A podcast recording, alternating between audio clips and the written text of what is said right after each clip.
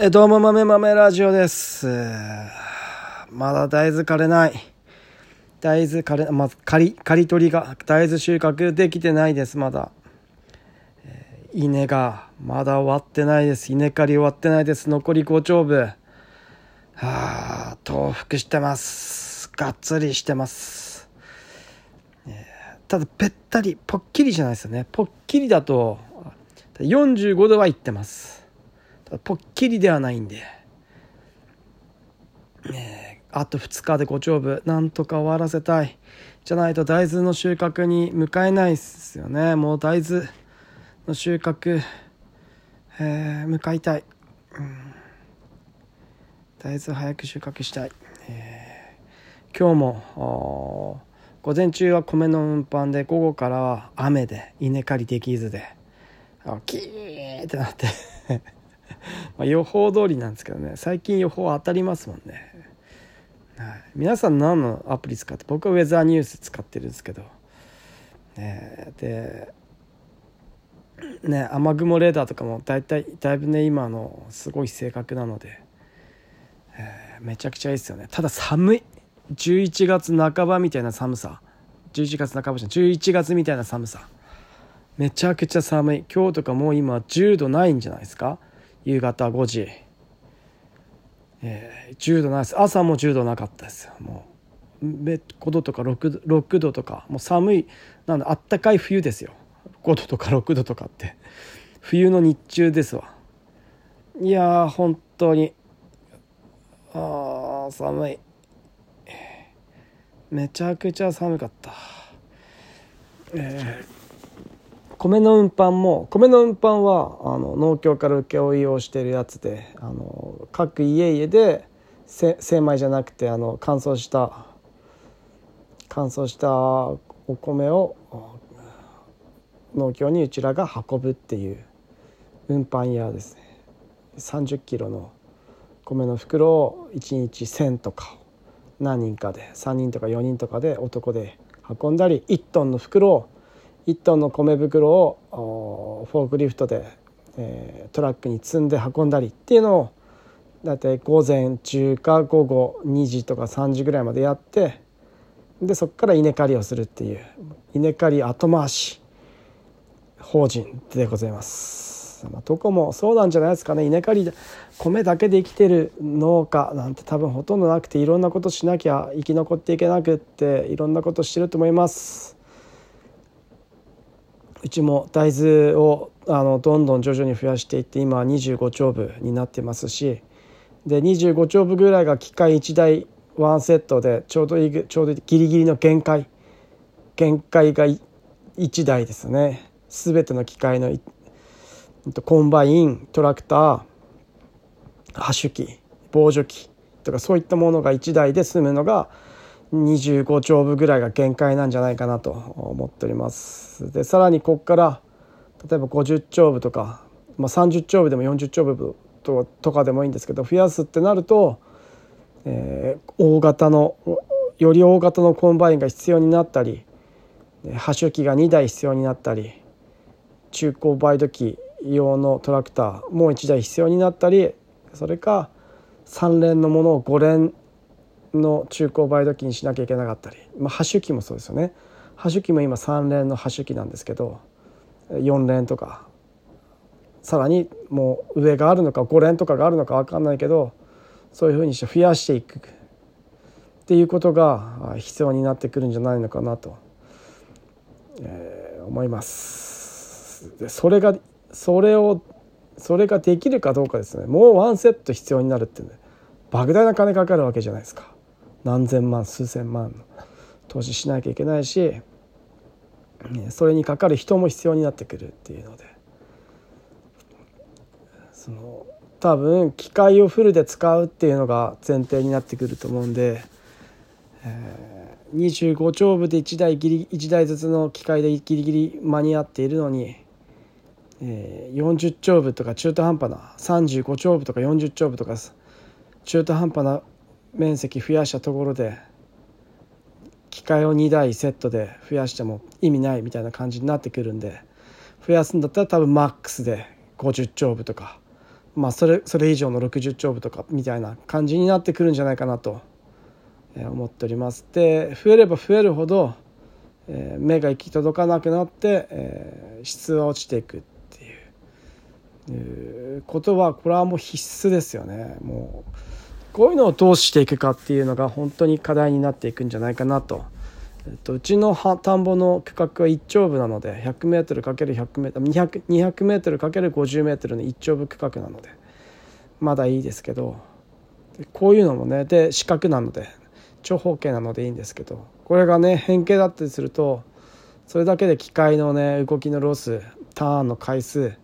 機械って大体ターンする時が一番面倒くさかったりするんでターンで時間ロスとかクローラー傷めたりとかっていうのは大体ターンの時なんでめちゃめちゃまっすぐ進む分には本当に何の問題もなかったりするんで、まあ、そういうどんだけちっちゃいところででかい機械乗って何回もターンしてクローラー傷めてでなんだろう大きいコンバインの場合、えー、タンクにタンクにいっぱいその収穫物の詰め込んだまま、えー、何回もちっちゃいところだとターンしなきゃいけなくなったやつとクローラーめちゃくちゃ傷めますよね。でそういうのとかもいろいろ考えていかなきゃいけなかったりするんでちっちゃいところとか遠いところに行くにはもうこまめに空けたりしなきゃいけこまめに排出したりした方が、えー、コンバインにかかる負担とか負荷とかはもうだいぶ違ってくるんじゃないかなと。やっぱコンバインにタンクにいっぱいもみつもみとか大豆積んだままちっちゃいところ何回もターンしてるんじゃねえよって思いますもんねやっぱ。どんだけ負荷が違うか。1トンぐらい違ってくるんじゃないですかね。500キロとか600キロ近くだいぶ変わってきますもんね。もう相当な荷重ですよね。それがクローラーの起点とする右クローラー左クローラーとか大体タンク右側についてる右クローラーとかが傷めたりしてっていうことになってくると作業が本当に何て言うの途中でクローラー外れたり切れたりとかってあったりすると思うんでうちも昔ちっちゃいところで何回もターンしなきゃいけないところでしかも若干斜め坂になっているような補助があってそこでクローラーずれて外れたりとかってあったりしたんですけど。そういうのでもう半日潰れるとか余裕であったりしてなんでこんなちっちゃい収穫物収穫する物量も何もないところでこんなリスクを負わなきゃいけないんだろうみたいなのってやっぱありますもんね。大型機械は大型していくのに、えー、農地も大型化してるけどちっちゃい農地もやっぱねセットなんですよね。セットなんですよ。田んぼを例えば地主さんから田んぼを預かった時に、えー、例えば田んぼ一丁部とか預かった時にやっぱ一緒にちっちゃい畑も管理してよってセットでついてきますもんね。それ拒否ってなかなかできないですよね。だって困ってるんだもんね。で「ああ分かりました。管理もうちでやります」ってなってくるとやっぱねそのちっちゃい畑荒らすわけにもいかずってなってくるともうこれは割に合うのかっていうぐらいの管理。一番忙しい時に草ぼうぼうでほったらかしにしとくわけにもいかずっていうような問題がいろいろあったりして僕なんかはもう長期残光の長い除草剤で抑えときゃいいじゃんとかって思ったりしますけど気持ち的にはそういうのはなんかいいって思わない人たちもやっぱりいるしっていうののえー、狭間で、皆様頑張っておられると思います。全国の農業農家の方々大規模農家の方々はそうやって結構苦しんでると思います。うちはもうもう大豆から、えー、史実トウモロコシに移行していきたいなっていうふうに思っております。まだ史実トウモロコシえー、うちの近所とか周りでやってる人は誰もいなくてで農業試験場でもまだ試験栽培が始まっていなくて。で農業試験場も秋田なんですけど農業試験場でなんで史実トウモロコシやってなかったかっていうとその史実トウモロコシのその管轄。史実トウモロコシはやっぱ畜産試験場扱いになるみたいな。まあ畜産の飼料なんで。動物の飼料なので飼料用の脂質トウモロコシなんでやっぱ、えー、野菜とか米とかの農業試験場では扱ってなかったらしいんですよね。でえー、そういうなんか住み分けがあんのあったんだなって思いながらもまあでもでもこういろいろやらなきゃいけなくなってきたんであの農業試験場の方で畜産試験場だけじゃなく農業試験場の方でも史実トウモロコシみたいなのを試験をしてくれっていうふうなお話が来てるみたいなので、えー、うちもそろそろそういう話が来たっていうことは、えー、準備をしていかなきゃいけないんだなっていうことで、えー、史実トウモロコシまだ始まってないのに始める意味もないので売り先もないので、えー、いずれ来るっていうふうに思いながら作業していくっていうのとあとスイートコーンで練習しておくっていうスイートコーンちょっとなんですけど作って練習しておくみたいなことをしていて、えー、これからは米減ってこて米増やさずに米減らすでもいいんですけど米はこれ以上増やさず減らすか現状維持のままでで大豆と脂質コーンを増やしていくっていう感じに、まあ、基本的に大豆増やしていくっていう感じになっていくんじゃないかなと思っております。はい、で田んぼもね結構水田必要なんですよね。大豆3年以上作付けしてると雑草めちゃくちゃもう抑えきれなくなってくるし、えー、土壌の病害とかも増えてくるので水田に1回戻して何年か2年か3年か水田に戻しておいてリセットするみたいなことも本当に大事だなっていうのを肌で感じているので黒根腐れ病とかって結構厄介な病気があって。えー、中古をかけたりすると広がっていくんですけど、まあ、根っこの方になんか殺菌菌がで中古をかけていくとその機械についた菌が全部の大豆にばらまかれて、えー、黒根腐れが起きるっていうことらしいんですけどうちではまだなったことなくてこの話前にもしたかもしれないですけどこれって水田に戻してるかららしいんですよねあの黒ネグサル病のことをちょっと調べてみたら水田に戻すっていうことで結構大事みたいで水田に2年以上水田に戻していると大豆からね大豆の作付けしてたのを水田に2年以上戻しておくと黒ネグサル病の菌がだいぶ減っていくっていうのでなので連作って本当に良くないなっていうのがあってこれ連作厳しいですよね。まあ、線虫もそうですけど、まあ、うちのとうちで作ってる大豆は線虫に対しては強いので線虫の害が受けるな線虫の害を受けるっていうことはまあほぼないんですけど。うん。でもねなんかいろいろずっと作付けしていくと何が起きるか分かんないですよね。どんなことが。やっぱそのいつも言うんですけどこう1年で分かる問題と3年とか経たないと分かってこない問題。3年とか経たないと出て3年経って出てくる問題。5年10年経って出てくる問題。でいろいろその問題ってどこで出てくるかみたいなのって本当に年数によって違う問題によって出てくる年数が違うんでその今まで平気だったけど5年経ったら全然うまくいかなかったけどなんだろうその5年後に出てくる問題とかってあったりするんですよ例えば知力の問題ですね。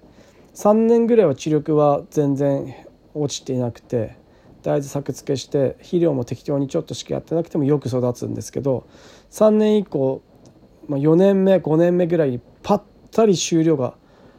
取れなくなってきたみたいなことってあるわけですよ。それが結構問題になっていてでこれなんだろうってなって肥料入れてるのにな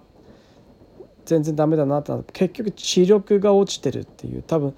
水田の時は葉林とか、ね、ケーカルとか計算カリとかケケケカル計算カリウムケカとかいろいろこう入れて土作りをしてきてあと堆肥入れたりとか。で土作りしてきたのに、えー、大豆に転換して大豆栽培して、えー、初めその土土作り地力が上がった状態で大豆栽培してで大豆が豊作だと。1年豊作2年豊作3年目も豊作。なんだ大豆ちょろいじゃんってなった時に。で4年目5年目になってだんだん落ちてきて。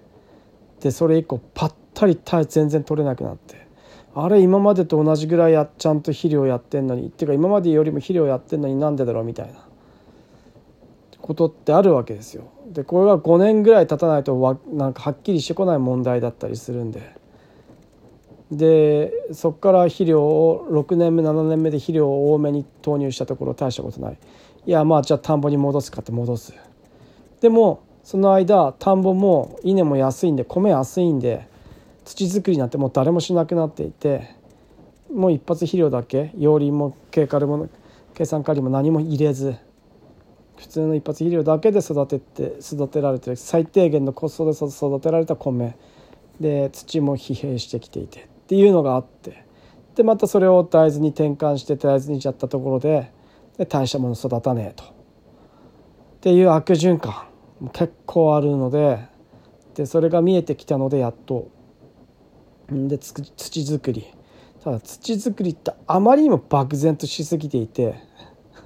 もう言葉言葉が魔法の言葉なんですよね。土作りって簡単に言っても。どうすんのって話ですね。何土作りって？簡単に言うね。いや微生物が豊富でとか炭素量がいっぱいでみたいな。で何それは何なのよって。何すりゃいいのよみたいな。なんかねそういうそういうことです。そういうのもうなんかね土作り土土作り簡単に言うけどじゃあこの莫大な面積20何丁部とか40丁部とか70丁部とか100丁部とかどうやって土作りすんの？うふうになってくるとやっぱ巻きやすい散布しやすいって散布散布コストがかかってきて堆肥散布するのとかってもうマニアスプレッダーで散布するのはいいんだけどでローダーなきゃいけなかったりとかで堆肥置き場がなきゃいけなかったりとかもうめちゃくちゃ大変ですよね。めちゃくちゃ大変なんですよね。これはどうやっていくかっていうのは本当に大事な大きい問題だなと思っております。でペレット化したものをプロキャでバーって適当に振りゃそれは楽なんだけどでペレット化されたものはやっぱ値段がコスト上がるじゃないですか。ってなってきていやこれはままあ本当に。でそもそも堆肥堆肥の堆肥振る振ればいいじゃん。化学肥料高いなら堆肥振ればいいじゃんって言いますけどそもそもその堆肥を作る過程ってこれ畜産の糞尿じゃないですか。その畜産何食うかっつったらめちゃめちゃ化学肥料で作られたトウモロコシとか大豆とか食って堆肥ですからそもそもそのその家畜を育てるのにめちゃめちゃ化学肥料金かかってるって話で化学肥料 だからもうなんか回っていって全然サスティナブルじゃねえし。循環しねえしっていう問題がそもそも豚の餌とかの大豆とか大豆カスとか高えみたいな。大豆の値段上がってきてるし。トウモロコシの飼料高えみたいな。そりゃそうだトウモロコシめちゃめちゃ肥料食いますもんね。ってなってくるとまマジ難しいっていうふうになってきている現状で、えー、僕は人間の糞尿も使えばいいじゃんって。まあ肥料は普通に販売されてはいると思うんですけど、え、ああいうのもでそれをなんかそのおでとかも直でなんだ人間が食べるものに使いたくないっていう人も結構多い多いっすよね。